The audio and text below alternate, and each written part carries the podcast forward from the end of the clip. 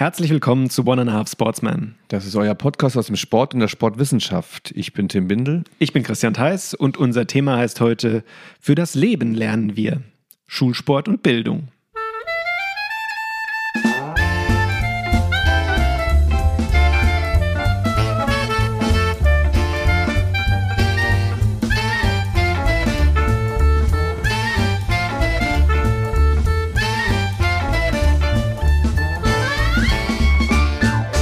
Denke mal, wenn an anderen Standorten dieser Podcast ähm, ins Leben gerufen worden wäre, dann hätte das auch Episode 1 sein können, weil Bildung und Schulsport natürlich eine große Rolle spielt für viele Pädagogen. Warum machen wir das so spät?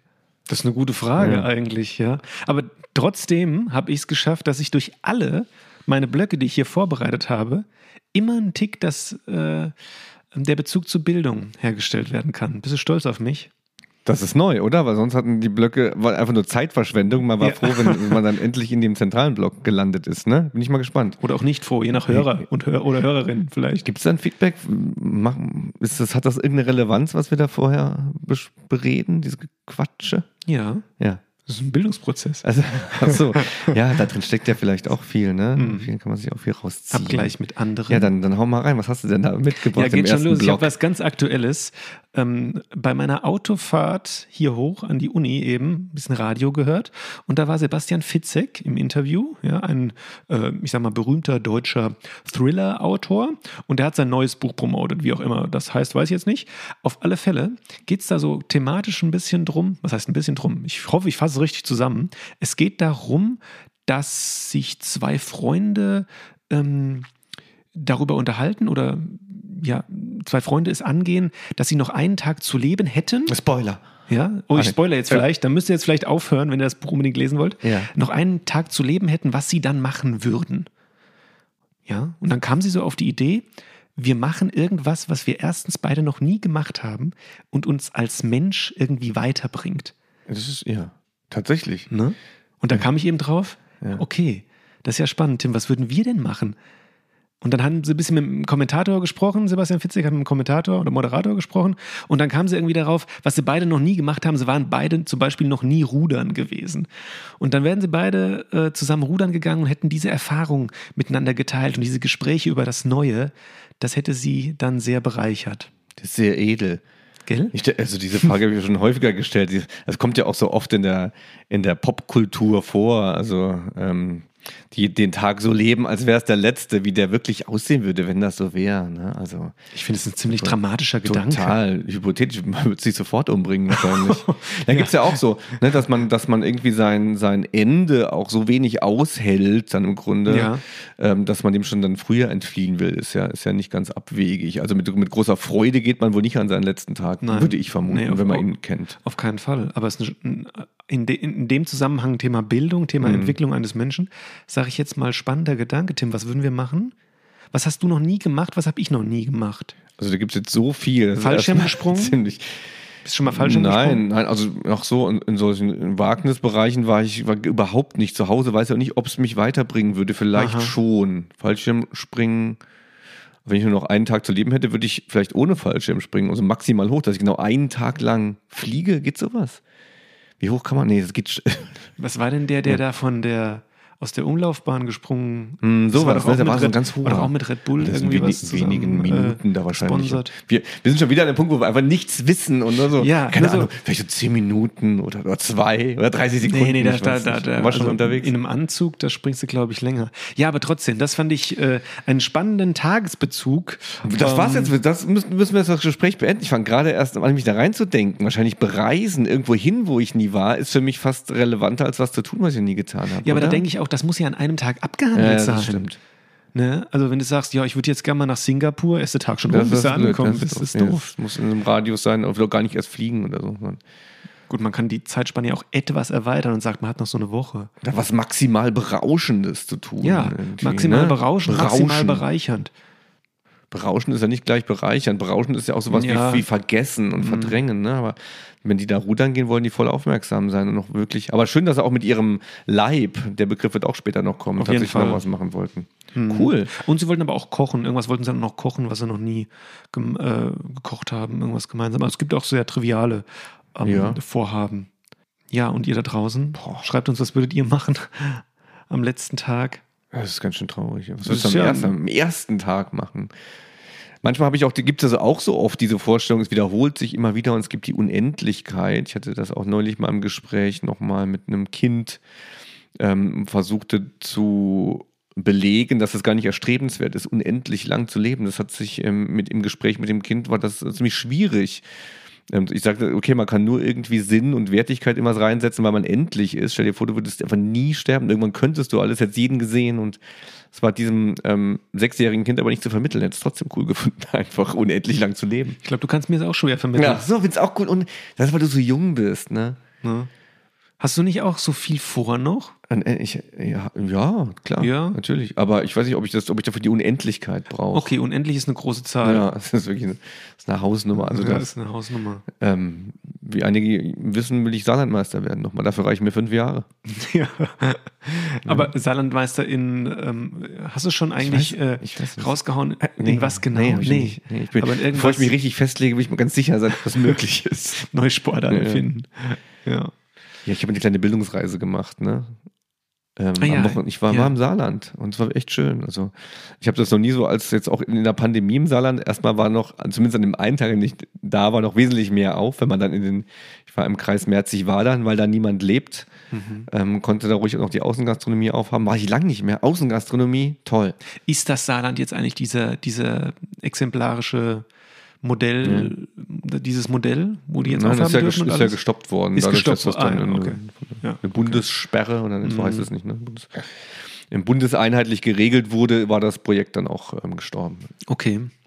Ja, aber ich habe das noch nie so als touristische äh, Region so erfasst, weil ich war tatsächlich paddeln mhm. mit meinem Vater, ein Zweier, ein Klepper Aerius, sagt ihr das was? Ein Klassiker Paddle-Freaks äh, da draußen wissen, was das ist. So ein Faltboot eigentlich, das einen sehr robusten Holzkorpus hat, wo dann so Plane drumherum gespannt ist und das so zwei Schwimmkörper hat. Ein ganz tolles Boot. Okay, ist nicht so ein klassisches Winnetou-Ding, oder? Es hat, so ein Indianer. Ist, nee, ist nicht klassisch nee, Winnetou, weil es so hat so einen Überzug vorne und hinten. Es ist etwas geschlossener, kommst du daher und man könnte tatsächlich noch ein Segel aufstellen. Oh, das okay. ist auch nämlich dabei. Das heißt, du kannst so eine Mischung aus Segeln mhm. und Paddeln machen. Und, und hat sich gebildet? Ja, so wir kommen ja noch drauf, was, was Bildung ja, ist, aber genau. hat, ne, so einfach lässt sich das nicht sagen. Aber es hat sich auf jeden Fall ähm, mein, eine, die Bildungsreise, die mein Leben ist, gut eingefügt, mhm. weil ich mhm. doch auch wieder was Neues über die Welt und vielleicht auch über das Saarland oder über mich in der Welt dann doch wieder kennengelernt habe. Ohne dass ich jetzt konkret jetzt drüber nachgedacht hätte, war es ein Bildungselement. Ja, jetzt ja. Bist, du schon, bist du schon schön in den, in den Vokabeln, die mhm. Bildungsreise meines Lebens. Schön, Tim. Vielleicht meinen ja auch einige noch an der Stelle dieses Podcasts, dass Bildung heißt, man kann mit Wissen irgendwie angeben. Da könnte ich jetzt auch was über Paddeln sagen, über, mhm. über Saarschleife ja, gut, als, als ja Naturdenkmal über das, und über so. das tolle Kanu hast du ja schon ausreichend Eben, jetzt erzählt. Da bin ich gut gebildet. Ja, ne? genau. Ja, okay, wir gehen mal in the News rein, Tim. Da kannst du noch mal ein bisschen was erzählen, was so Neues gibt in the life of a sports scientist.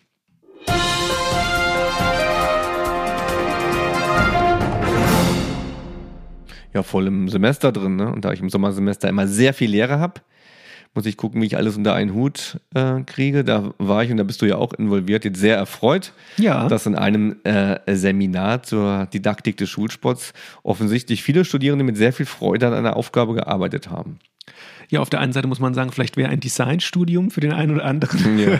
wertvoller gewesen. Nein, also wirklich, wirklich coole Ergebnisse. Tim, was war nämlich genau die Aufgabe? Die Aufgabe war, man sollte sich erstmal mit der Vielfalt der Sportkultur auseinandersetzen. Und umgesetzt wurde diese Aufgaben, sollte die Aufgabenstellung äh, werden, indem man eine fiktive Sportzeitschrift gestaltet. Und zwar das Cover als auch die, so ein Teaser und eine Inhaltsangabe und eine exemplarische Seite. Ich glaube, so hatten wir das. Und da genau. haben sich das Sports sollte das Magazin heißen mit Z hinten und der Claim war alles, was uns interessiert und sollte explizit, das war in der Aufgabenstellung mit drin, eben nicht wie im Sportteil der Zeitung nur um Leistungssport und die Ergebnisse gehen, sondern sollten mal überlegen und reflektieren und Mindmappen und sprechen, ähm, was wir eigentlich alles so machen in unserer Sportkultur, was uns eben interessiert. Und dann haben manche wirklich echt coole Cover gestaltet. Da merkt man schon, die Medienaffinität wächst so, mhm. Und das war, dachte ich wirklich so, mh, hm, kann man, so eine Zeitschrift könnte es geben, ne? wenn du die unter, unter Sportstudierenden so eine Zeitschrift entwirfst, wo verschiedene Aspekte drin sind. Die hatten eben viel Fitnesssport, aber auch Outdoor-Sport, Sport in anderen Ländern. Also wirklich, das war ganz toll. Also ich bin auch gespannt, wo die Reise im wahrsten Sinne des Wortes dann in diesem Seminar hingeht, weil es ist ja schon so ein Seminar, ich glaube, das würdest du auch unterstreichen, wo man sagen kann, da finden auch teilweise ja, Brüche zu eigenem mhm. Verständnis mhm. von Sport, Sportunterricht statt, wo man ähm, in Präsenz war es dann noch, wo wir ganz oft gehört haben, boah, ja, okay, so habe ich das mhm. noch nie gesehen. Ja? Und ähm, ja, so eine erste, so ein erster Eindruck mit diesem Sports, mit dieser Sports Magazine, oder wie wir es genannt haben, das zeigt schon ganz klar, wo die ähm, etablierten Medien oder auch Social Media, auf was mhm. die Wert legen. Und da steht einfach auch ganz oft der Körper in schönen äh, Posen, in schönen, ähm, ja auch Umgebungen ähm, mhm. im Vordergrund. Also alles muss irgendwie bildlich festgehalten mhm. werden. Aber Sie haben da schöne Aspekte gefunden und Sinn und Zweck dieser Übung ist ja auch der, ähm, über den eigenen nach der Schulzeit und Sie sind noch nicht so lange im Studium bekannten Horizont zu blicken und die meisten haben einfach so viel Bock auf ihren Vereinssport mhm. und dann wirklich deutlich zu machen, ey Leute, das ist zwar schön und wichtig, aber es gibt mehr und es wird auch immer mehr und immer bunter. Und wenn es im Schulsport darum gehen soll, den Gegenstand zu identifizieren, dann müssen wir erstmal gucken, was kann das eigentlich alles sein. Das führt, das führt ja dann genau auch zu diesem, zu diesem, ja, ich sag mal, mit der Beschäftigung des Anerkannten und mit der Hinwendung zum Neuen, sage ich jetzt mal, hast du mal einen großen Bruch erlebt in deinem Sportverständnis, wo du irgendwas erlebt hast und gesagt hast, boah, also das ist jetzt, so habe ich das noch nie gesehen. Das ist echt schwierig. Also ich versuche mich nie irgendwie so selber so festzulegen in was und ich versuche mich ähm, auch immer zu wandeln. Ich glaube, so wirklich Brüche sind es nicht, aber es sind so Bewegungen, die auch ich mit meinem eigenen Dafürhalten so vollziehe, je nachdem, wo ich mich befinde. Und jetzt, wo ich einige Zeit in Rheinland-Pfalz bin, ähm, muss ich doch anerkennen, der etablierte, äh, leistungsmäßig, wettkampfmäßig betriebene Sport, der interessiert mich schon. Und ich glaube, aus dem, dem, dem kann man mehr rausholen, ähm, als ich vielleicht noch vor fünf bis zehn Jahren dachte. Mhm. Kann ich verstehen, kann ich absolut verstehen. Und ich würde das mit einem persönlichen Beispiel ähm, ja, besetzen. Ich hatte nämlich mal wirklich ein starkes Erlebnis in meinem Studium damals. Wir hatten einen Gastvortrag in einem Seminar gehabt von einem Leistungssportler aus dem Handball. Und für mich war Sport immer so oder auch leistungsbezogener Sport, also wenn es mir ums Gewinnen ging, wenn es mir ums darum ging, irgendwie eine Leistung ähm, zu erreichen, der, der Spaß an der Sache, ähm, stand für mich immer im Vordergrund. Und da hat er mal erzählt, wie viel Druck teilweise auf Leistungssportlern lastet, dass dieser Job in Anführungszeichen, mhm. also wenn mhm. man es dann hauptberuflich macht, teilweise gar nichts mehr mit Spaß zu tun mhm. hat, sondern dass so viele auch negative Emotionen da mitschwingen können. Natürlich, wenn man dann irgendwas gewinnt, wenn man Erfolge hat, dann kommen auch wieder positive Emotionen dazu. Aber für mich war diese, dieser negative Druck im mhm. Sport, mhm der war für mich total neu. Den konnte ich damals noch überhaupt nicht so nachvollziehen. Und hm. jetzt merke ich erstmal, was Leistungssportler, die da wirklich auch ihr, kann man ja fast so sagen, ihr Brot mit verdienen müssen, wie die auch unter Zugzwang stehen, ihre Leistung zu bringen und nicht so, ach, ich freue mich, wenn es funktioniert, hab Spaß dran. Wenn ich verliere, na gut, da ärgere ich mich kurz und dann ist auch wieder in Ordnung. Nee, das ist schon. Ähm, aber das ist doch auch dieser Kern. Ich würde das schon gerne. zum Job. Ich würde ja, wird es zum Job, aber das ist ja das Spielerische, wenn die Ambivalenz so zwischen schaffe ich es oder schaffe ich es nicht, die zu erleben, das ist ja für viele das Schöne am Spiel. Und je, je mehr Erwartungen an diesem, an diesem Ausgang hängen, je mehr Leute da hingucken, je mehr Geld dahinter steckt oder Ruhm oder wie auch immer, umso krasser wird ja dieses Spannungsverhältnis. Also lasten ja 10.000 Volt auf dir. Und das muss doch total krass sein, wenn dir in letzter Sekunde der Korb gelingt, der den Außenseiter, weißt du, kennst ja meine Träume des Sports. Mhm.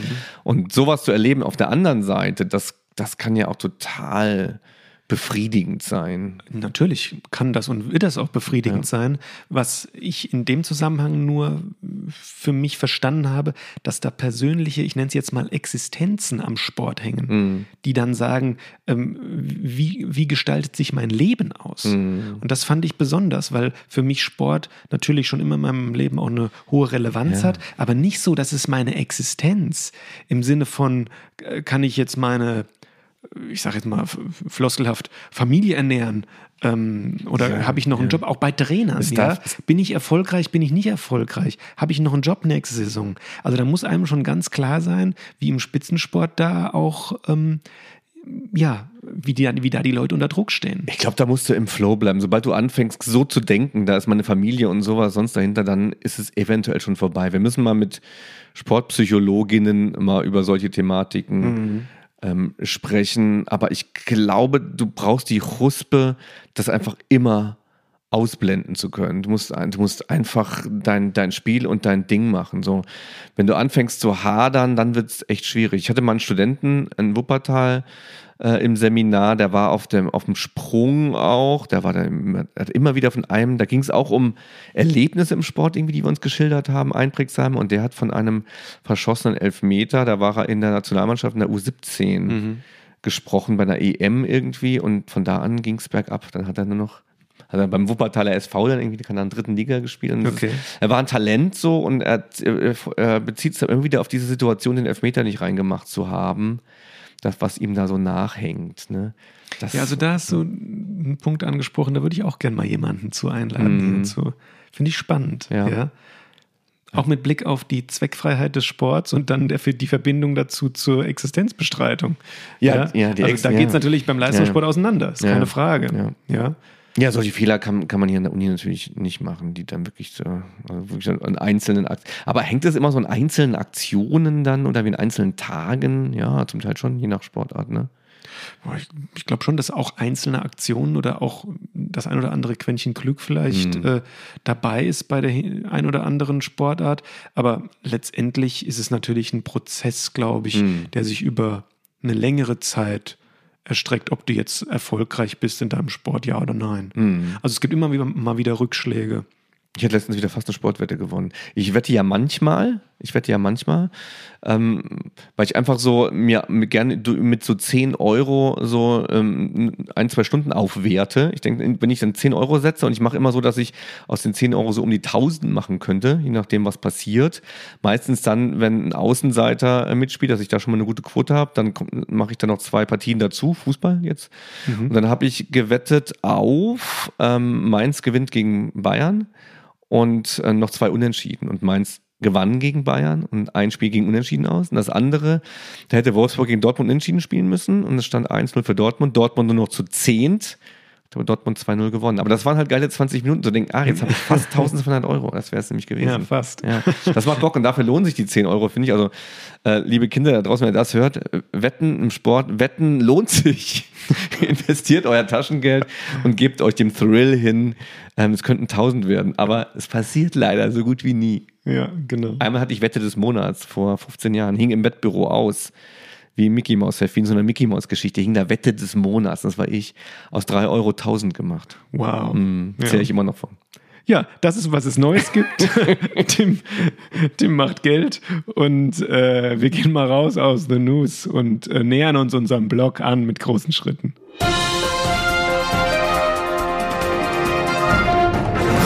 Okay, sind wir schon drin oder ist das noch eine Noch Transition? nicht, aber ich habe ja. noch eine Transition ja. und äh, es gab einen Hinweis von draußen, weil du hast ja so eine, ähm, äh, naja, ob es eine rhetorische Frage war in der letzten Episode, ich glaube, uns war es bewusst, dass wir keine einzige weibliche Heldin, kein weibliches Vorbild ja, genannt ich haben. gemerkt, zu spät. Jo, zu spät, aber so war es. Wahrscheinlich hätte man es beim Thema schon merken müssen und ähm, eine weibliche Heldin einladen müssen. Also verrückt, dass man ja, also als Kind, da wo die Heldengeschichten ja herkommen, dann tatsächlich wohl als Junge, ich weiß nicht, wie es als Mädchen ist, tatsächlich nach männlichen Vorbildern und männlichen Helden sucht? Oder ist das Thema Heldentum tatsächlich maskulin platziert? Ist das alles Teil dieser, dieser großen Hegemonie im Sport, mhm. dass wir überhaupt das thematisieren? Gute Frage. Ja, also weibliche Vorbilder, klar.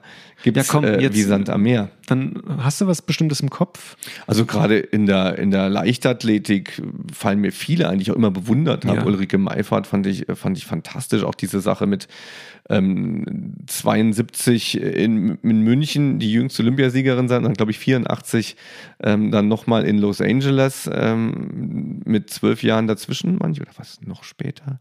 Ähm, das, das, das fand ich sensationell, auch im Tennissport, da fallen mir viele, also die, die Williams-Schwestern beide vorbildhafte Persönlichkeiten, fast, also mhm. also auch mit Sicherheit Heldenstatus so. Ne? Mhm. Aber, aber interessant, dass, dass ähm, man sich da tatsächlich so ein bisschen das verbiegen muss oder konstruieren muss, weil als Junge, da wo man die Vorbilder platziert, dann tatsächlich, vielleicht aber auch noch in der Zeit, ich weiß es nicht. Ich habe auch ein bisschen überlegt, ja. so ähm, früher, ich als Kind, ob ich da wirklich so, wir hatten ja schon drüber gesprochen, ob wir so wirkliche Vorbilder, Helden hatten. Hm.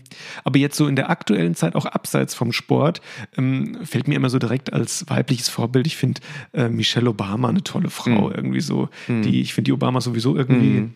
cooles Couple und coole Family und ähm, ja, das ist sowas, die hat so Eigenschaften auch in der, ähm, in der Sprache und wie sie sich so gibt. Das finde ich äh, wirklich was, woran man, woran ich mich, äh, woran, genau, genau, woran man sich orientieren kann, um das mal bedummt ja, also absolut, das muss man jetzt auch nicht, muss man sich auch nicht äh, groß drumherum reden. Ich glaube, da würde ich mich tatsächlich für entschuldigen an der Stelle, dass wir das wieder so äh, maskulin an, an dem Ort, an dem äh, gemacht haben. Ja, das vielleicht war, das aber auch eine Erkenntnis für ja, uns. Das war ungeschickt. Ja, ungeschickt, ja. ja. Aber war auch eine Erkenntnis, weil wir vielleicht einfach zu ähm, frei und vorne raus da rangegangen sind. Ja, aber ja. es ist total, ich halte es für total wichtig. Das ist uns auch durch die Lappen gegangen, dass man sich auch im Vorfeld ähm, für öffentliche, äh, in öffentlichen Medien mit den Themen auseinandersetzen muss. Und mhm. da spielt Gender Diversity absolut eine Riesenrolle gerade. Und das müssen wir uns in unserem Podcast hinter die Ohren schreiben, dass wir das Auf jeden Fall. Also das ist ganz klar, wenn da Kritik kommt, ist die berechtigt. Das kann ich nur so unterschreiben. Und äh ja, das war ein kleiner Rückblick auf unsere letzte Episode, die gut ankam übrigens. Danke für das Feedback für euch da draußen. Wir freuen uns natürlich immer wieder, wenn ihr uns schreibt. Da freuen wir uns. Und ähm, ja, Thema Bildung. Wollen wir uns da reinstürzen, würde ich sagen. Ja, los. Tim, auf geht's.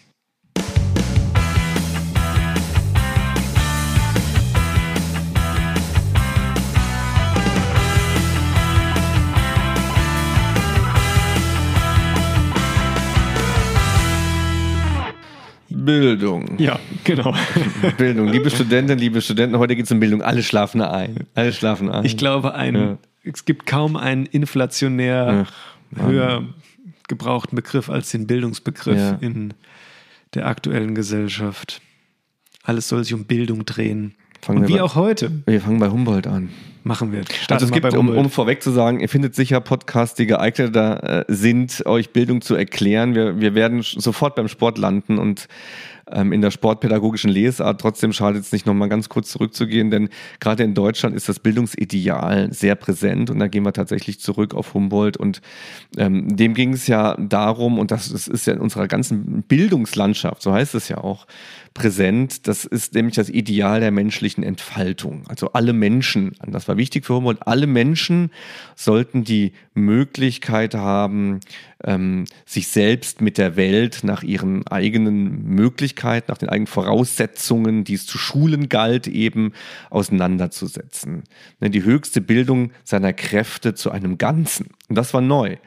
Also sich ähm, an sich selbst zu orientieren. Das in der Zeit auch en vogue, die Fixierung, ähm, die Fokussierung auf das Subjekt, auf das Individuum. Und für Humboldt war noch zu diesem Zeitpunkt die Sprache da ganz relevant. Deswegen auch so altsprachliche Gymnasien als Bildungseinrichtungen haben, denn die Sprache sollte ein Instrument eben sein, ähm, sich selbst mit der Welt in Bezug zu setzen und teilzunehmen an einem großen Diskurs über sich selbst, seine eigene Entwicklung und das Weltliche.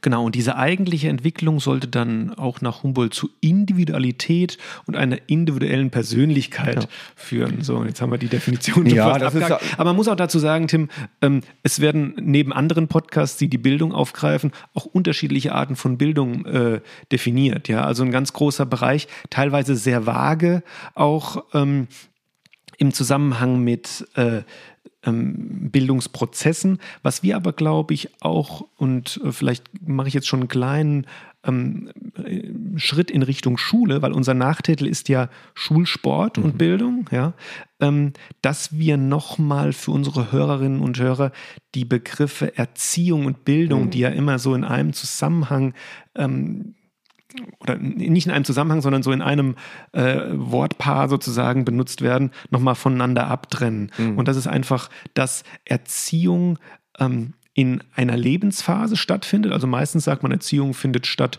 in der Phase, bis ein Mensch ähm, mündig ist. Und Bildung, du hast ja eben schon angesprochen, kann ein Prozess oder darf ein, sollte ein Prozess sein, der das ganze Leben begleitet. Mhm. Das ist ein zentraler Unterschied.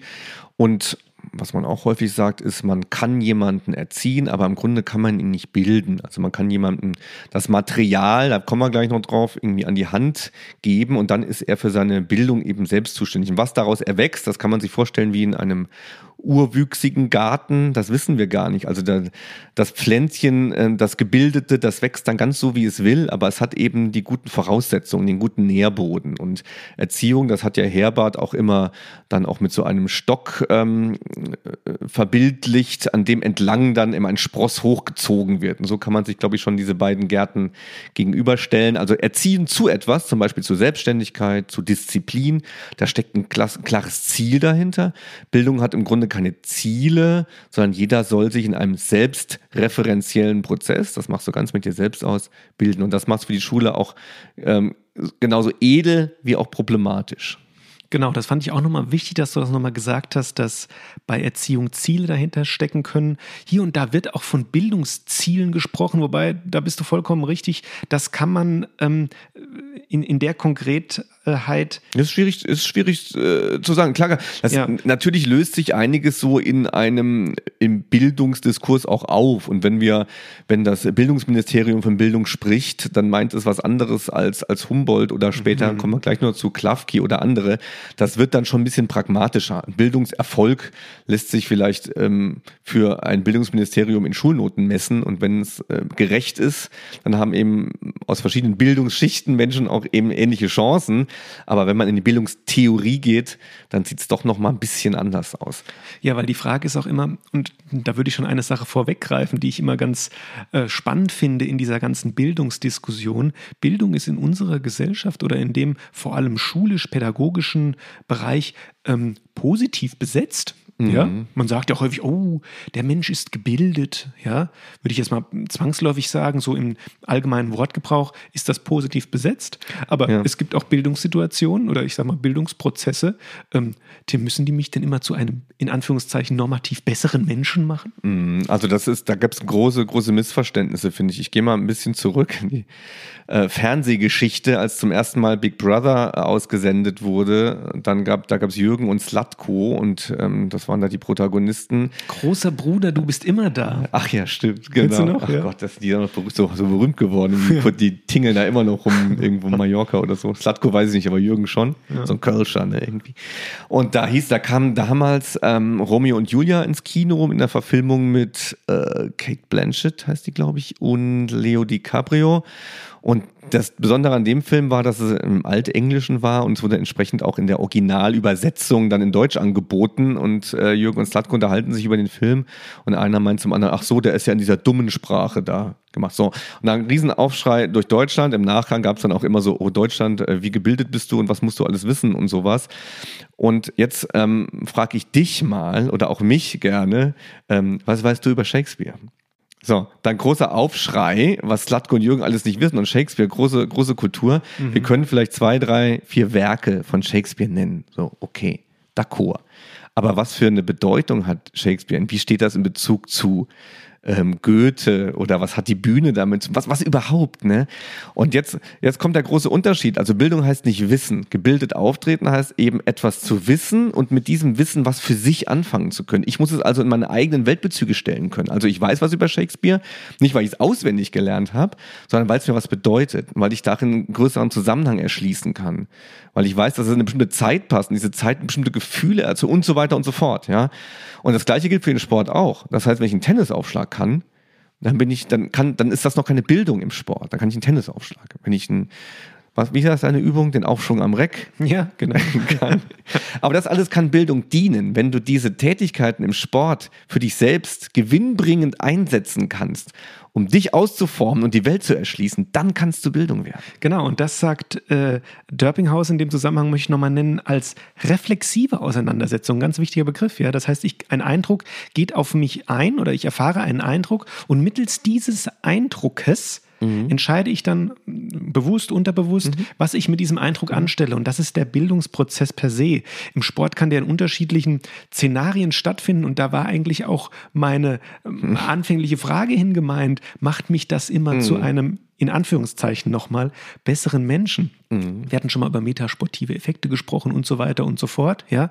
Ähm, wenn ich in meinem Bildungsprozess im Sport merke für mich, dass ich mit einem unfairen Spiel im Leben weiterkomme oder im, im Sport weiterkomme, würde das ja keiner als gebildeten Menschen beschreiben. Mhm. Aber dieser Bildungsprozess ähm, kann man sich, glaube ich, als Entwicklung, als individueller Entwicklungsprozess eines Menschen im und um Sport ganz gut äh, beschreiben. Ma machen wir es mal ganz konkret und überspringen vielleicht was, was ich noch gerne erwähnt hätte, was man aber woanders vielleicht nachhören kann. Denn Klafki wird noch ganz interessant, weil wir im Schulsport mit Didaktik zu tun haben und da scheiden wir nochmal materiale, formale und kategoriale Bildung. Bitte ähm, hier verlinkt, hier runterswipen oder so. Ich überspringe das jetzt einfach mal. Vielleicht kommen wir gleich nochmal drauf, aber ich würde dann doch mal in den Sport gehen und sagen, ähm, wie kann überhaupt sich Bildung vollziehen, damit wir mal ein bisschen konkreter werden. Und da hat der Sport eine, ist ja sehr, sehr gute Voraussetzung, Bildungsfach oder, oder Bildungselement zu sein, denn er ist zweckfrei. Und das ist nach Prohl, ein ähm, Sportpädagoge aus, aus Frankfurt, ist das eine ganz zentrale Voraussetzung. Diese Zweckfreiheit des Sportes sorgt ja auch genau dazu, dass Sportunterricht auch in der Schule zu den ästhetischen Fächern mhm. gehört. Genau. Das, also Aästhesis, also die Ästhetik heißt, es gerät also wie, wie Kunst und Musik genau, zum Beispiel Kunst für unsere ja. äh, Hörerinnen und Hörer. Genau. Das heißt, es gerät der Vollzug in den Mittelpunkt. Das ist die Ästhetik. Die gerät deswegen in den Mittelpunkt, weil es gar nicht so relevant ist, ein Produkt zu erzeugen. Ja, das Ziel ist nicht relevant. Genau. Es ist also nicht so, wenn ich mich eine Stange hochziehe, um mhm. bei meinem Beispiel mhm. äh, Klimmzug, wie auch immer zu bleiben, mhm. dass da oben ein Apfel hängt und ich gerne den Apfel runterhängen, äh, ja. äh, runterholen möchte, sondern es geht mir darum, eben diesen Klimmzug irgendwie zu schaffen. Genau. Eine Leiter ja. hochsteigen ist kein Sport, wenn du die nur benutzt, um irgendwo hinzukommen. Zum Busrennen ist kein Sport, weil du zum Busrennen willst. Ja, ja. das ist also nicht zweckfrei. Also es gibt eine zweckfreie, zweckfreies äh, Geschehnis. Das heißt, der Mensch baut sich Hindernisse auf, um sie zu überwinden. Nicht, nicht überwindet Hindernisse, um irgendwo hinzukommen. Also ich baue mir Hürden auf, um drüber zu springen. Was für ein Quatsch. Ich könnte ja dran vorbeilaufen. So. Und jetzt geht es nicht so sehr darum, ähm, eben diese Hürde geschafft zu haben und anzukommen, angekommen zu sein, sondern es gerät der Vollzug, also das Hürdenlaufen gerät jetzt in den Mittelpunkt der Sache. Wie mache ich das am effektivsten, am schnellsten? Und das sind jetzt die Auseinandersetzungen mit dem Vollzug, mit dem Tun, also mit dem Singen und nicht mit dem äh, irgendwie ein, ein Lied präsentiert zu haben, um, um ähm, eine Angebetete erobert zu haben, wie auch immer, sondern es geht jetzt um das Tun in dieser Sache, dieses zweckfreie Tun. Und jetzt kommt das, was du eben schon mal angedeutet hast, also Selbstreflexion, die reflexive Auseinandersetzung mhm. damit. Also wie laufe ich denn am besten? Was heißt denn Klettern? Was erlebe ich denn ähm, beim Schwingen? Das sind Bildungsmöglichkeiten im Sport. Und du hast eben schon mal Robert Prohl angesprochen und da können wir auch vielleicht gerade so ein bisschen das Paradoxe am Sportunterricht hervorheben. Paradoxie des Sportunterrichts wird das immer so allgemein genannt, dass wir einmal eben den Sportunterricht als eine Pflichtveranstaltung haben gegen das eigentliche gegen den eigentlichen Sinn des Sport als subjektive Sinnerfüllung. Mhm. Und da wird es dann interessant, wenn wir im Sportunterricht den Bildungsprozesse erfahren wollen oder zumindest mhm. nennen wir es mal, äh, als Sportlehrer sollten wir Situationen oder Lehrerin sollten wir Situationen ermöglichen, wo mhm. Bildungsprozesse mhm. geschehen können. Und diese Bildungsprozesse explizit nochmal, die müssen keine gesonderten Ziele von uns am Ende ähm, gesetzt bekommen. Sie müssen nur allein als Ziel haben, dass es eine Möglichkeit ist, eine individuelle Entwicklung zu erfahren. Mhm. Ja, jetzt können wir doch nochmal verschiedene Ansätze an, an dem Punkt vielleicht mal auf den Plan bringen, die auf Klafki zurückgehen. Es gibt sowas wie eine mhm. materiale Bildung, wo man sagen würde, es gibt einen gewissen Kanon, das sind jetzt im nicht sportiven Bereich Wissensbestände. Ich muss also was Bestimmtes wissen, danach kann ich einen Lehrplan gestalten und wenn ich das alles weiß, dann ähm, sorgt das für Bildung, dann wende ich das an sozusagen. Also ich kann rechnen, ich kann schreiben, ich weiß was über deutsche Literatur und jetzt können wir mal überlegen, was das für den Sport bedeuten könnte. Ne? Ich kann ein paar äh, zentrale Bewegungstechniken, ja. sowas. Ne? Und jetzt Grundfähigkeiten. Muss, ja. Genau. Und jetzt besteht die, der groß, die große Hoffnung darin, dass der Mensch dann damit mit diesen Beständen dann schon selbst zurechtkommt und für Bildung sorgt. Also sich in der Welt dann weiter damit beschäftigt und sagt, oh cool, ich kann ja klettern oder ähm, äh, ich kann Fußball spielen ziemlich gut und jetzt bin ich, bin ich irgendwie außerhalb der Schule und jetzt wende ich das an, indem hier Leute spielen hier Fußball, ich spiele da mit und das, wie auch immer. Mhm. Also ich wende es irgendwie an. Es, es, nützt mir. Es nützt meiner eigenen Persönlichkeitsentwicklung. Es kann auch sein, dass man so argumentiert, ich lerne dann irgendwie Fußball spielen, dann bekomme ich Lust, eine Idee, ich gehe in einen Fußballverein und dort entwickelt sich für mich so ein sinnhaftes Leben. Das wäre so eine, eine materiale Argumentation. Es hat sich in der Sportpädagogik aber eher eine formales, ein formales Verständnis breit gemacht, ähm, das mehr auf den, auf den Prozess abzielt. Also Klafki meint damit ähm, die Mündigkeit, das Lernen, Methoden zu erarbeiten. Wie kann ich mir selbst was erarbeiten und zielt damit mehr auf das Subjekt ab. Also du sollst eigene Strategien haben, ja, wie du etwas selbst bestimmen kannst, mitbestimmen kannst, Klafki mitgestalten das, kannst. Ja. Klafki beschreibt das meistens als Verhalten oder Handlungsformen. Mhm. Ja, mhm. genau. Und dadurch auch ähm, ist, ist, ist Bildung gerät da hier auch in den Kontext von Demokratie rein, wenn ich sage, es geht um Mitbestimmung, Selbstbestimmungsfähigkeit. Also Bildung ist immer auch ein sehr, sehr wichtiges Demokratietool für uns. Und das unterscheidet äh, Klafki. Und in der Sportpädagogik wird sehr stark auch mit formaler Bildung diskutiert. Und das hat noch so eine Weiterentwicklung, weil der Leib damit zu, das Subjekt. Es ist im, im Sport so schön zu haben, weil es eben mit den Sinnen so viel erfährt. Mhm. Weil wir gar nicht nur so kognitiv dabei sind und Wissensbestände aneignen können. Das haben wir im Sport gar nicht, sondern wir sind ja so toll mit unseren ganzen Sinnen, mit unserem, unserer Bewegungsfähigkeit, mit Motorik, mit unserem Körper, mit dem Fühlen darin involviert. Und das macht es prädestiniert für formale Bildung. Und jetzt möchte ich den Schluss gerne ziehen, oder nicht den Schluss ziehen, mhm. sondern den, den, ja, den Ausblick zum Schulsport oder zum Sportunterricht, was denn da auch an Inhalten besonders interessant mhm. ist. Denn in allen Bildungsprozessen ist besonders, und deshalb war auch mein Beispiel anfänglich, was wir machen würden, wenn wir den letzten Tag zu leben hätten. Bildungsprozesse sind für Individuen immer besonders wertvoll oder besonders ähm, ja, reichern die, äh, das Individuum besonders an, wenn sie von Bekanntem abweichen. Ja. So, und deshalb ist besonders wichtig im Sportunterricht, dass wir eben nicht das abbilden als Sportlehrerinnen, Sportlehrer oder wie auch immer als Leute, die ähm, auch Vorgaben entwickeln, was die Schülerinnen und Schüler zum Beispiel aus dem Verein kennen. Weil wenn sie nur das wiederfinden, was im Verein sowieso angeboten wird, dann ist das Bildungspotenzial im Sportunterricht völlig verschwendet. Mhm. Also der, zentrale Begriff ist hier der Begriff der Erfahrung. Der hängt oft an der Bildung mhm. und eben, wie ich es eben gesagt habe, an dem Leib mit dran. Also wenn man Erfahrung mit seiner Leiblichkeit macht, also mit einer sinnhaften Auseinandersetzung der Welt, dann kann das, und jetzt kommt noch ein ganz wichtiger Punkt, ähm, wann, wann, was Bildung eigentlich will, ähm, potenziell die Möglichkeit, das Selbst- und Weltverständnis zu ändern. Mhm. Das heißt, ich erfahre etwas über Sport in der Schule und das bringt mich zu, dazu, dass ich mein Bild von Sport ändere vielleicht. Oder mein Bild von mir selbst. Vielleicht dachte ich aus dem Verein oder aus anderen Bezügen, ich kann das und das überhaupt nicht. Oder ich bin ein super Handballer und jetzt bin ich in der, in der Schule und merke durch eine andere Schwerpunktsetzung, ähm, ich kann zwar gut Handball spielen, aber irgendwie bin ich vielleicht gar nicht so ein guter Teamplayer. Genau, und das war mein Beispiel auch mit den Brüchen oder mhm. man kann auch sagen Stolpern, wie auch immer. Immer wenn ich mein eigenes Selbstverständnis ähm, bewusst hinterfragen muss und ähm, ich glaube, das geschieht auch in unserem, äh, ohne uns da jetzt selbst auf die Schulter zu klopfen, in unserem Seminar Didaktik des Schulsports hin und wieder, dass man sagt, wow, so habe ich die Sache noch gar nicht gesehen. Und das sind Bildungsprozesse, wie wir sie eigentlich möchten, kann man das so sagen? Mhm. Ja, oder wie sie zumindest ähm, inszeniert werden mhm. können. Man kann, man kann auch das Ganze noch ein bisschen vereinfachen und sagen, also was wir jetzt so haben, ist so die Art der Inszenierung, einen erfahrungsorientierten Sportunterricht zu liefern. Ne? Das können, können ja ganz, ganz einfache Tätigkeiten sein. Man kann auch das Laufen erfahrungsorientiert machen, ja, indem man eben unterschiedliche äh, Perspektiven anlegt oder laufen woanders, wenn man Geocaching macht oder, oder wie auch immer.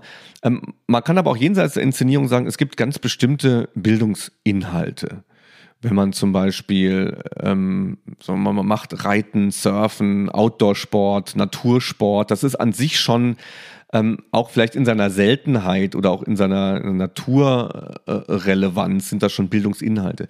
Oder man sagt, es gibt Bildungsmomente sogar. Es kann auch in, innerhalb von ganz einfachen, normalen Sportstunden plötzlich Momente geben, mhm. weil vielleicht irgendwas bricht, wie du sagst, ein Bruch. Ja, ja. Ein Spiel funktioniert nicht. Ne, jemand, der sonst was gut kann, kann was nicht. Oder die Mannschaft, wie auch immer, kann das zum Bildungsmoment werden. Und jetzt kommt was Wichtiges dazu. Das muss ich jetzt aber zur Reflexion machen. Das machen ja, äh, wird ja oft nicht gemacht. Also außerhalb der Schule würde man sagen, okay, es funktioniert nicht, müssen wir es anders probieren und weiter. Jetzt könnte man gerade sagen, warum hat es nicht funktioniert? Was war da los? Und mhm. die Sachen etwas genauer analysieren. Da kommt aber auch dazu, dass, und ich glaube, das schwingt bei unserer Diskussion ab und an mal mit, dass wir uns von etablierten Sportarten ähm, sagen, ja, brauchen wir, brauchen wir die im Sportunterricht? Mhm. Da sage ich aber auch, ja, die brauchen mhm. wir auch, mhm. weil eine Kultur, wo zum Beispiel die großen Sportspiele doch auch in Medien und, und im, im Alltag der äh, Kinder und Jugendlichen wiederzufinden sind, gehört es auch zu, ähm, zu Bildung dazu, diese am eigenen Leib, jetzt sind wir mhm. beim Leib, zu erfahren und dann für sich auch zu bewerten, wie ist denn das, was ich mir vielleicht gerne anschaue im Fernsehen, wie ist das, wenn ich das selbst durchführe. Das heißt, es ist keineswegs so, dass wir sagen, ähm, es muss immer ein offener Prozess sein, das muss immer was Neues sein, das muss was sein, was irgendwie... Ähm, fernab der, der sportlichen Realität vielleicht im Alltag ist. Nein, ist, glaube ich, ein, ein, ein Mix dieser Bestandteile macht ähm, eine, ja, mehr Perspektive Bildung aus. So. Ja, ähm, es ist in der Schule ja so, man hat ja da viele Schüler in vielen Klassen und bei dem einen funktioniert was, bei dem anderen nicht. Also Bildung, das kann man sich vielleicht so vorstellen, man, man, man geht mit einem großen Netz fischen sowas. Und wenn, je nachdem wie die Maschen gestrickt sind, bleiben da ein paar Fische hängen oder ein paar andere nicht. Und man kann dieses Netz, glaube ich, jetzt so stricken und man kann den Ort so aussuchen, dass man vielleicht möglichst viele Fische fängt. So, ich kann ganz normalen, profanen Sportunterricht machen. vielleicht wird sich dann jemand für Basketball interessieren, das irgendwie in sein Leben einpflegen und es wird, wird, wird ihn sehr bereichern. Viele andere aber nicht. wenn ich möglichst viele erreichen will, dann sollte ich ähm, pers äh, bestimmte ähm, Charakteristika für einen bildungsorientierten äh, Sportunterricht beachten. Die hat Edgar Becker mal schön zusammengefasst, wie ich finde, und die nutze ich auch in manchen Seminaren. Und da geht es zum Beispiel, äh, was ich wichtig finde, um Verständigung und um Partizipation. Mhm. Das sind immer gute Mittel, um dafür zu sorgen, dass vielleicht der eine oder andere mehr von diesen Bildungsmomenten bekommt. Verständigung heißt, ich muss mich auch mit den anderen austauschen, wie was erlebt wird und was welche Wertigkeit für wen hat. Und Partizipation heißt, ich muss auch die Menschen an ihrem eigenen Tun beteiligen. Und wenn ich, oder andersrum gesagt, wenn ich stupide immer nur das Gleiche in der immer gleichen Sportart immer gleich vormache, dann angle ich halt einfach eben nicht so viele Fische. Ich finde die Metapher gut. Ich würde die, habe die in meinem Kopf gerade drüber nachgedacht und würde die vielleicht sogar ein bisschen anders aufstellen und würde sagen, ich gebe als Lehrerin und Lehrer eine gewisse unterschiedliche Anzahl und Größe von Fischen in den Teich. Mm, mm. Und jeder Schüler und jede Schülerin hat sein eigenes unterschiedlich gemaschtes Netz mhm.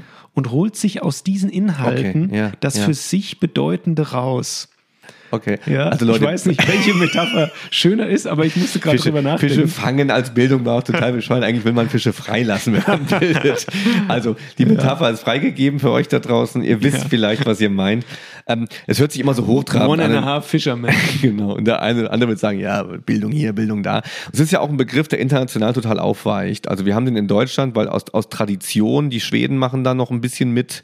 Die Skandinavier haben Bildungsthematiken, aber im englischsprachigen Raum gibt es den Begriff nicht. Education. Genau, ja. Learning, Education, ähm, äh, Physical Literacy ist jetzt ein Begriff, aber Bildung, da staunt man immer nur. Insofern ist auch die Idee eigentlich ähm, eine alte deutsche Idee, aber man ist im Ausland, so meine Erfahrung im Englischsprachigen, sehr begeistert von dieser Idee.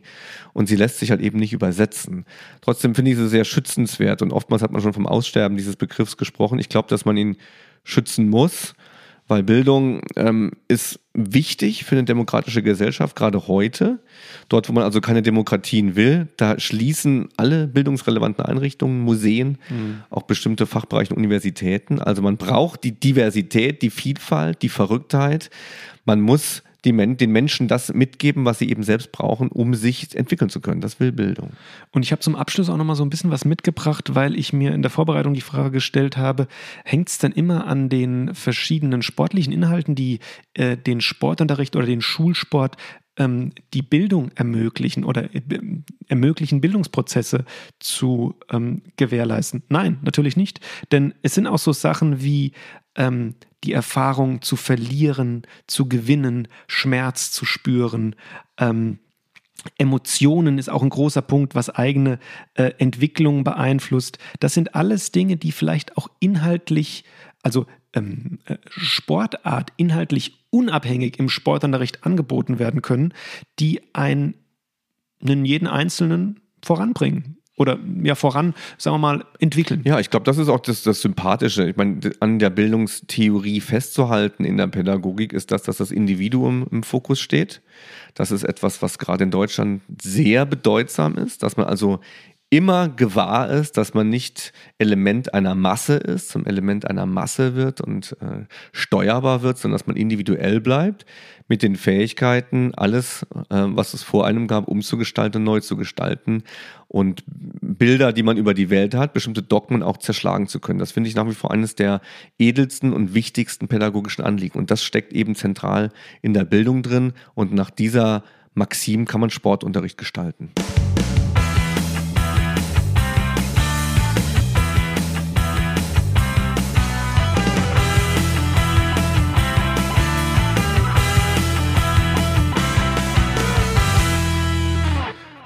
Also Bildung ist irgendwie doch ein bisschen unsexy als Thema, meine ich.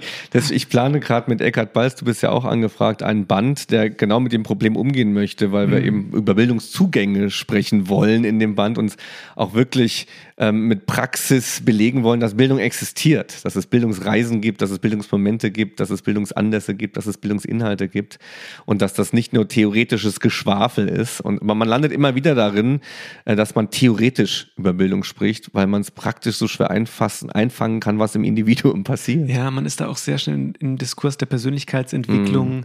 und ja, spannend auf alle Fälle. Also ich, das Spannendste an dem Thema finde ich immer die Frage an sich selbst zurück. Ja, deshalb stelle ich die auch immer gerne. Was, äh, wo hast du in deinem Leben mal einen harten Bruch erlebt? Das mhm. finde ich immer spannend, wo die Leute dann sagen, ich habe irgendeine Situation äh, in meinem Leben gehabt, wo ich von meinem geglaubten oder von meinem hm. bewusst wahrgenommenen komplett abgewichen bin. Finde ich spannend. Ja, ja manchmal ist man immer, eigentlich immer noch drin im Hauptthema. Vielleicht noch eine Metapher, die auch hilft. Also Bildungsreise oder Massentourismus, das gilt auch für den Sport. Also wenn ich Bildung anbieten will, dann muss ich es machen, initiieren möchte, dann wie eine Bildungsreise. Dann suche ich also ganz bewusst Orte auf, ähm, in denen ich Erfahrungen mache. Wenn ich zum Beispiel eine Bildungsreise zu den Maya mache, zu den, auf den Spuren der Maya, eine Bildungsreise, da muss ich mir da ganz schön Gedanken machen, was ich mit den Leuten da mache. Dann mhm. gehen die dahin, lernen vielleicht sogar die Sprache oder Teile der Sprache, gucken sich Fundstücke an, diskutieren darüber, hören vielleicht noch ein Gedicht irgendwo, gehen abends mit, mit irgendwie in der Kultur da noch kochen oder sowas. Die erleben was. Vielleicht kommen die nach Hause und sagen, ich sehe das jetzt ganz schön, also die Welt ist doch irgendwie anders, als ich dachte. Da gibt es das und das und da gab es das und das und ich sehe da Bezüge noch zu heute und die Armut da auch in dem Land, ich sehe das so. Mhm. Ne? Das hat natürlich auch was, das hat natürlich auch was urethnografisches, ja. sage ich jetzt ja. mal, sich die Sachen fremd zu machen. Ja. Und wenn man sich manche Sachen fremd macht, denkt man vielleicht, was sind das eigentlich für ein Quatsch? Ja, und das wäre doch ein Ideal. Ein Schüler gehen im Schulsport durch eine Bildungsreise. Sie kommen da raus und sagen, jetzt habe ich eine Sport. Also über den Sport habe ich jetzt irgendwie über mich und den Sport habe ich ganz schön, das sehe ich jetzt ganz schön anders so, ne? Oder ist es nur Massentourismus? Malle, hin, Party, schön an den Strand legen, zurück, Leben geht weiter. Ist, ist das Sportunterricht ist auch, auch, schön. Ist auch schön. Manchmal braucht man auch vielleicht nur das. Bildung ist halt immer ein hoher Anspruch. Ne? Auf jeden Fall. Manchmal braucht man, braucht man Strand und nix. Ich brauche, also ich brauche, ich mache auch wenig Bildungsreisen. Also ich bilde mich selbst eigen, eigeninitiativ mhm. so, aber dann viel auch mit Büchern auf Liegestühlen. Ich glaube, viele machen auch unterbewusst Bildungsreisen, mm. wenn sie dann in fremden Ländern oder irgendwie auch selbst, muss ja, können ja auch fremde Regionen hier in Deutschland sein, einfach sagen, mm. ähm, ich äh, will jetzt hier mal die heimische Esskultur oder mm. ja, kennenlernen. Ich finde ja immer so unsympathisch, muss ich immer muss ja mhm, ehrlich mm. sagen. Was heißt unsympathisch? Also ich kann es nicht nachvollziehen, wenn man dann irgendwo ist in einem, in einem fremden Land, ja, und die haben irgendwie eine tolle Trink-Esskultur und man findet irgendwie in einem, in einem Tankstellenkiosk irgendwie ein heimisches Bier hier aus, ja, so. aus Deutschland und ähm, dann sagt man, das brauche ich jetzt hier. Ja. ja weiß ich jetzt nicht, ob, das, ob ja. ich das machen würde. Ja? Bildungs Spricht meinem, Bildung, meinem Bildungsgedanken entgegen. Ja, viele, viele schöne Orte auf der Erde werden auch dann durch den Tourismus zu anderen Orten und haben gar nicht mehr das Bildungspotenzial, das sie ursprünglich hatten. Ja, aber also, brauche ich denn einen heimischen Ort in der Fremde? Nein, also ich könnte auch nie mit einem Kreuzfahrtschiff irgendwo anlegen und dann ausgespült werden und äh, das für mich gemachte, äh, das, die für mich gemachte Welt erleben. So, nee, das, das auch nicht. Also wenn wir noch einen Tag äh, zu leben hätten, dann nicht mit einem Kreuzfahrtschiff, nicht dann Bildung oder Massentourismus an dem letzten Tag? Der letzte Tag. Ich glaube, die einzige edle Antwort kann nur Bildung sein. Ja. Wobei, ähm, ja. Vielleicht viel interessanter, wenn wir nur noch einen Podcast machen dürften, zu welchem Thema? Dann würden wir Off-Topic machen. Ich glaube irgendwas, irgendwas. Genau. Ja, genau. Saarland und Cappuccino. Saarland und Cappuccino. Ich habe aber auch, ja genau. Ich habe aber auch in unserem letzten Blog, wir machen nämlich heute nochmal als letzter gewählt, so fies kann Sport sein, habe ich auch was im Bildungsbezug dabei. Ja. Bist du schon gespannt? Ja, bin ich. Los. War das eine Frage? Bin nee, ich? bin ich, ja klar. letztes Mal war es ja wirklich sehr traurig, was wir da erlebt okay. hatten. Ne? Dann jetzt, ähm, so fies kann Sport sein.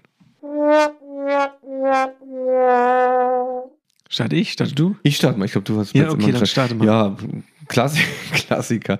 Eigentlich war. Ich war in der Tanzschule. Nein, ich war, ich war auf dem Streetballplatz ähm, zugegen, längere Zeit äh, mal in Köln. Auch da, weil ich da auch geforscht habe, ethnografisch, wollte da ja auch erleben, wie man da so reinkommt in die Szene. Und da habe ich super viele fiese Sachen erlebt. Äh, vielleicht ein, ein kleines Best-of. Also da waren ja oft ein paar Trickser dabei, das beim Basketball, Christian. Mhm. Vielleicht noch fieser als beim Fußball, was die mit einem machen können. So. Da gab es so einen Move, da haben, ich weiß gar nicht, wie der geht, aber irgendwie so, ähm, dass man dann, man steht sich gegenüber, äh, one-on-one -on -one irgendwie und dann mhm. mit irgendeinem Move, mit irgendeiner Bewegung schaufelt dein, der Gegner, der am Ball ist, den Ball so auf deinen Rücken, dass du den nicht bekommen kannst und der, der auf deinem, an, zwischen der Hand deines Gegners und deinem Rücken klebt, der Ball. Ich glaube, das gibt es nur beim Streetballplatz, das ist auch gar nicht regulär irgendwie, aber du, du, fühlst dich dann wie so ein Käfer, der auf dem Boden liegt, du willst den Ball haben und der Typ steht vor dir und grinst und mit seiner Hand greift da hinter dich und du hast den, er klemmt dich da mit dem Ball so ein. Das gab, da gab es so ein paar Diss-Moves einfach mhm. am Streetballplatz mit denen man mir doch klar machen äh, konnte, gut konnte, dass ich doch nicht zu der, zu der obersten Loge dort äh, gehöre. Hat man ja auch den Ball auf die Stirn gepasst? Das gibt's auch so, dann wird er so getrippelt oh, und dann so ja, Putsch gegen ja, den Kopf. Ja, klar, sowas, genau. Ständig solche äh, Dinge erlebt oder ähm, aus Mannschaften dann rausgeworfen worden von irgendwelchen Liedern, weil so der andere drin, ein anderer kam dann neu rein und ich war gerade froh, in so einer Mannschaft zu sein und dann werde ich da einfach vom Platz runtergeworfen, weil ein anderer kommt. Also ich habe dann anfänglich da jeden Tag mitbekommen, dass ich da irgendwie schlecht bin und äh, dass es bessere gibt und ja, da, da, da, sagt man auch immer so, ja, der informelle Sport ist auch für jeden was da, aber das ist echt ein hartes Pflaster. Wenn es irgendwo keine, jeden, ja. wenn es irgendwo keine Inklusion gibt, mhm dann, dann im da. unorganisierten Mannschaftssport. Ja. Da geht es nämlich auch ums Gewinnen. Da geht es da da geht's auch ja, um Stickballplatz. Natürlich geht es um Gewinnen. Krass ums Gewinnen. Habt ihr Winner Stays gemacht? Da geht es ums Dominieren. Sowas? Winner Stays, genau. Mhm. Und dann, ähm, ja, die Verlierer, da gab es auch so viele Sachen. Die Verlierermannschaft geht dann runter und die Gewinner, die neue Mannschaft besteht dann aus den vier gleichen Spielern. Nur einen haben sie ausgewechselt und drängeln sich dann da quasi vor. Ich hätte da immer gern ein System eingeführt, wo wirklich organisiert wird, wer wann dran ist, aber das hatte schon seinen Sinn, dass da die Mächtigen auch regiert haben. Sonst hätte es da nicht mit 40 Leuten zu so einem, zu so spielen. Du musstest dich da hocharbeiten. Warum hätte deine Regel nicht funktioniert? Weil dann viele, die da die, die den Charme des Platzes ausmachen, da nicht mehr mitgemacht hätten ah, und ja, den okay. Ort nicht mehr gehabt hätten, mhm. glaube ich. Es musste die Etablierten geben, es musste dieser Pavianfelsen sein, Sonst wäre die, die, die Existenz, die Urdefinition dieses Platzes weg gewesen. Mhm. Es geht, geht nicht darum, fair und gerecht ähm, einen Nachmittag Basketball zu spielen, sondern es geht darum, sich da irgendwo hochzuarbeiten und sich Richtung Etablierten zu bewegen. Und das ist ein harter und steiniger Weg. Verstehe. Überhaupt nicht inklusiv. du hättest du es geschafft? Du warst Was doch, denn? Dich da äh, Streetball-mäßig hast du dich mal? Hast Ja, so mittel, also ich war schon, auf, wir waren oft auf Streetballplätzen, Ja. aber ähm, da waren wir meistens die Autoritäten. Ah, echt?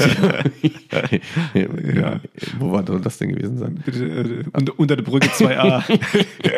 genau. Limburg Süd. ja, genau, fast. ja, nee, genau. Ja, ich habe auch eine Kleinigkeit dabei, die mich nie selbst betroffen hat, aber ähm, wir hatten es immer so mal am Rand hier auch schon mal erwähnt, ist auch in Bezug auf den Sportunterricht, ähm, das klassische Wählen, Mannschaften wählen lassen im Mhm. Sportunterricht. Und ähm, mich hat es jetzt nie äh, selbst betroffen, ja, dass ich da als letzter gewählt, weil unsere Episode heißt ja sogar als letzter gewählt. Ja, dann komm mal. Aber Mhm. ähm, ich habe mich immer gefragt, was muss das denn für ein, das muss ja wirklich ein fieses Gefühl sein, dann vor allem die Diskussion zu erleben, ach nee, ich will jetzt nicht den Martin haben, oh, haben wir den Martin als letzten. Dann wird so ausgeglichen. Ja. Ja. dann nehmt ihr doch den, wenn, der, wenn, die, Ja. Wenn die Lehrkraft da nicht richtig mitmacht. Nehmt ihr, dann nehmen wir den, dann wird dann so mit dir rumgeschachert. Gell? Was ist das? Also, Ich habe das schon erlebt. ja? ja. In welcher Sport, also was, in was? Du wirst wirklich als letzter gewählt. Nee, unter den letzten. Das hatte, ich habe immer gedacht, das hat gar nichts mit meiner Kompetenz zu tun, sondern mit meinem, mit meiner- meinem fehlenden Involviertsein ins soziale Netz. Ich war immer Das hast du der jetzt schön geredet. ich war immer der Überzeugung, Leute, ihr verschätzt, ihr vertut euch da. Ihr vertut euch da Boah, du hast total. aber gesundes Ja. Selbstbewusstsein gehabt. Das, das liegt nicht nur daran, dass ihr mich nicht leiden könnt. Und das hat nicht damit zu tun, dass ich was nicht kann. Ich, Schön. ich weiß auch nicht mehr wo, doch, aber ein, zwei Mal. Ich glaube, nee, ich weiß wo. Gerade in Situationen, wo man mich eben nicht kannte, wo ich, das ist vielleicht so Jugendfreizeiten oder sowas. Ich war klein. Mhm. Ich war sehr klein und dann hat man gedacht, okay, klein ist für die meisten Sportarten auch nicht so richtig cool. Okay. Doch, das habe ich, das habe ich schon erlebt. Ja. Nicht so allerletzter, aber man hofft so und dann sind nur noch irgendwie. Okay. Und war das Reste ein, hast du im Ja. im Bildungsbezug, hat das was mit dir gemacht? Hast du dieses, was hat das mit dir gemacht? kann man, glaube ich, im Nachhinein gar nicht mehr so rausfiltern, was wie, welcher, welche Stellschraube genau was mit einem gemacht hat. Das ist alles, ich sag das Anfänger Ja, oder schon wie mal hast so. du dich gefühlt in dem Augenblick? Hast du dann keine Lust mehr auf diese, auf diese Aktivität, auf diese Ach, mein, Sportart Ju- gehabt? mein, mein frühjugendliches, meine ju- frühjugendliche Gefühlslage, die war sowieso so diffus und von, ähm, von Rückschlägen gekennzeichnet, dass das Mhm. irgendwie keine große Relevanz für mich hatte. Ich hatte andere, ich hatte andere Sachen im Kopf, als wann ich im Sport gewählt werde, dann auch irgendwann. Da war, war ein Korb oder irgendwie nicht beachtet zu werden von irgendeinem Mädchen war dann deutlich fieser als im Sport als letzter gewählt zu werden. Im Leben als letzter gewählt werden, das ist richtig fies. oh, Tim, das war, Weißt du? das war schön. Ja. Die, diese Mhm. im, im Leben als letzter gewählt. Ja. Sehr gut. ja. Ja, also wählen Oh, lassen, großes Leute, Thema. ey. Großes. Thema im Sport. Würdest du wählen lassen? Oh, ich finde ich mag. Es ist nämlich, weil ja, wir verteufeln es immer so. Nee. Es ist aber eine, es ist eine. in ähm, Gruppen, die sich super gut kennen, mit einem ironischen Hintergrund, ja. Ja. Mhm. Weil in dem Wissen, dass man es eigentlich nicht macht und alle sich irgendwie gut mögen in einem Sportleistungskurs just for fun und da, weil sie auch selber Bock haben drauf. Und du weißt wirklich genau, da, da fällt keiner unten durch, die sind alle gefestigt, klar wählen lassen. Ja, aber auch nur dann. Nur dann. Ja, genau. Nur dann. Weil sonst, wir sind wieder bei dem Thema, dann wird vor allen demonstriert oder alle Ja, natürlich, werden nochmal, dann wird dir nämlich auch klar, das ist ja auch ganz interessant, wenn der Lehrer einteilt, ja, und der fängt so an hier mit den, äh, schickt zuerst mal die Fußballer nach links und rechts, dann kommen so die, die halbwegs geradeaus laufen können und am Ende wirst du noch äh, und irgendwer anders ähm, äh, nach links und rechts geschickt, dann kriegst du vielleicht mit, okay, jetzt weiß der Lehrer, die Lehrerin, äh, die wissen, okay, ich hab's nicht so doll drauf. Aber wenn du als letzter gewählt wirst, Ja, ja, ja, dann weiß nicht nur der Lehrer und die Lehrerin, dass du nichts kannst, dann wissen das auch. Dann weißt du auch, dass alle anderen wissen, dass du nichts kannst. Und ich glaube, die Erkenntnis ist hart. Die Einteilung in Mannschaften ist per se was Verletzendes. Ähm, das hat immer, es hat immer irgendwie eine Art von Verletzungspotenzial. Du kannst es losen und dann wird dann auch diskutiert, was ungerecht ist. Menschen haben doch eine gewisse Einschätzung der anderen, die wird dann offen ausgetragen. Oder hier, ihr habt schon zwei Mädchen, wir haben drei, so Geschichten. Also es ist immer, es ist immer ein bisschen furchtbar, Mannschaften. Mädchentore zählen doppelt. Aber es gibt, es gibt tolle Literatur darüber, wie man das ähm, am wenigsten schlimm gestalten kann. Ja, ich, hab- ich glaube, es wurde wurde gerade verschluckt, aber Mädchentore zählen doppelt ist auch sowas, wo ich. Hatten also wir beim letzten Mal schon. Also Ach, hatten wir beim letzten Mal schon angesprochen, ja. Ja, das ist ja furchtbar. Ja, es gibt auch immer wieder furchtbare Sachen in unserem Sport, ja, in unserem macht, Sportunterricht. Wählt solche Themen, macht den Sport so, dass es nicht furchtbar ist. Das ist ein guter Punkt für, das ist ein guter Punkt für unseren Blog als letzter gewählt. Sehr schön. Ja.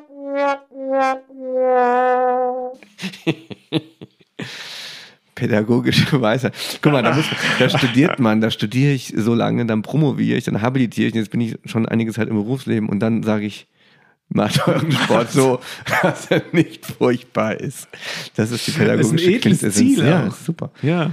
Das kann sich jeder auf eine Karteikarte schreiben, laminieren und, und sich jeden Morgen Das- angucken. Ich mache meinen Sportunterricht, Das so dass ist er nicht furchtbar ist. Eigentlich ein schönes Wandtattoo für die Lehrerumkleide in der Sporthalle. Ja.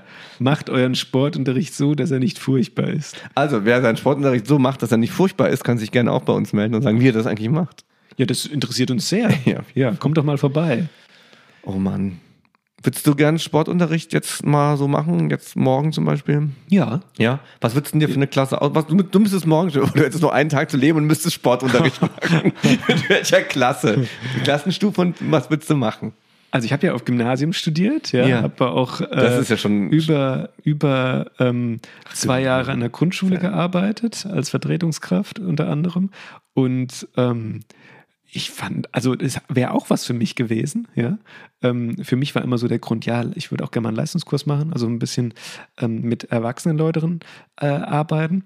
Aber so, also erste Klasse, zweite Klasse ist schon sehr süß. Erste also, Klasse. Ja. Was machst du mit deiner ersten Klasse morgen? Ähm, Schuhe zubinden lernen. Ja, Klettverschluss sagen Ja. Klett- Es ist erstmal, gibt keine Schnürsenkel, es Ja. gibt nur Klettverschluss. Ja.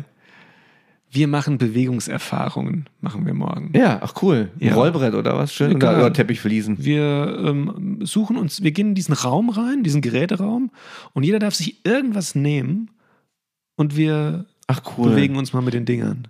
Keine Ahnung. Hätte ich Bock drauf. Hatte ich, oh Gott, das hatte ich letztens, das heißt letztens, das hatte ich vor zehn Jahren mal, da hatte ich mit Studierenden eine Exkursion gemacht, genau, es ging um Open Water Swimming, wir waren am Bodensee und wir hat, einer hatte noch Geburtstag nachts und es war eine Sporthalle offen, wo wir da irgendwie gepennt haben und dann haben wir genau das gemacht.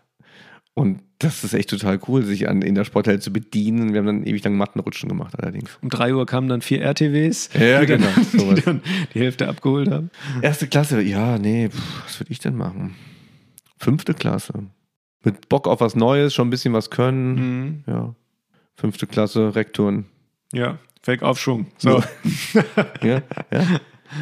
Ja, klar, fünfte Klasse. Ich würde fünfte morgen, morgen, ich hätte Lust, eine, eine Klasse, äh, eine fünfte Klasse zu machen morgen und äh, Bewegen an Geräten äh, vorzubereiten. Und schön normiertes Turnen zu machen. Schön normiert. Ja, man kann auch mal reingehen und einfach einen Ball in die Mitte kicken. Ball in die Mitte. Ja. ja, ja, der Ball in der Mitte. Eine Reckstange in die Mitte und gucken, was passiert. Oh je. Hm. Mann, ey, Sportunterricht. Ein Ja. tolles Fach. Also kann man auch jedem nur empfehlen, wenn man sich nicht auf Sportwetten spezialisiert, ähm, vielleicht als Sportlehrerin oder Sportlehrer sein Geld zu verdienen. Weil man das mit Sportwetten nicht kann. Disclaimer. Okay. vielleicht nehme ich es nochmal zurück. Also, liebe Kinder, wenn ihr das hört, macht es einmal in eurem Leben. Macht es einmal in eurem Leben. Nein, setzt, setzt Geld, geht ins Casino, setzt auf Rot. Wenn es nicht kommt, setzt es Doppelte auf Rot. Wenn es nicht kommt, setzt es Vierfache auf Rot. Wenn dann nicht, das ist acht und so weiter. Mhm. Das Problem ist aber, irgendwann macht das Casino zu, ne? Oder die. Ich kenne Ne, mich mit was- Glücksspiel nicht aus. Ach komm, das ist doch überhaupt nicht wahr. Also ich kann hier, also es Ja. Mhm. gibt doch so eine, es gibt doch einen äh, Minimal, wahrscheinlich einen Minimaleinsatz und Maximal. Gibt es auch einen Maximaleinsatz oder gibt es auch so Unlimited? Jetzt im, im Casino, oder Ja. was? Ich glaube schon. Ich Okay. glaube nicht, dass du da irgendwie sagst, ich bin, hallo, ich bin ähm, Steve Jobs, ich setze Mhm. eine Billion auf Rot. Ich glaube, es geht nicht. Ja, gut. Da kannst du mal fragen, wo ist das nächste Casino? Ah, erstmal Durstlöscher. Ja, Bevor wir genau. jetzt hier weiter über, über, über Glücksspiel, Oliver Kahn und ich weiter über Glücksspiele ja, sprechen. Auch Bildungsprozesse. Wow. Ja, Ja, dann haben wir Bildung auch mal abgehakt. wir brauchen eine Off-Topic-Folge das nächste Mal. Machen wir. Oder mal wieder einen Gast. Vielleicht kriegen wir ja wieder ja, wen hier rein. Ja, unbedingt. Ja, Freunde, schön. Ja. Ähm, was sind eure aktuellen Bildungsprozesse? Wann habt ihr Brüche im Leben erlebt? Wir freuen uns, wenn ihr uns wieder fleißig schreiben tut. Ich habe mir zweimal den Arm gebrochen als Kind. Ich bin auf Schaukel gefallen. Ja, das hast du beim ersten Mal anscheinend nicht. Ich habe Brüche erlebt. Ja. Ich habe Brüche erlebt. ja. Schaukelweitsprung. Oh ja, sehr gut. Schaukel. Nochmal machen, oder? Übersch Überschlag versucht? Boah, nee. Gibt's sowas? Gibt's so Freaks? Es gab immer Ja, Freaks es geht früher. nicht. Es geht nicht. Also du kannst keinen Überschlag. Also ich meine, du, man könnte keinen, aus eigener Kraft keinen Überschlag schaukeln. Ja, Irgendwann kommt man auf einen hohen Punkt und dann fällt man so. du hast den Aufschwung hingekriegt, du wirst auch den Überschlag in der Schaukel hinkriegen. Okay, Ja. Leute. Also wenn ihr mich das nächste Mal in der Episode nicht mehr hört, dann habe ich den Überschlag entweder geschafft oder nicht geschafft. Eins von beiden. Ja. Boah, Leute. Ja, das war One and a Half Sportsman. Genau, wir haben ein Thema und eineinhalb Antworten drauf. Jawohl, mein Name ist Christian Theis. Und meiner ist Tim Binde. Geht raus und bildet euch etwas. Tschüss.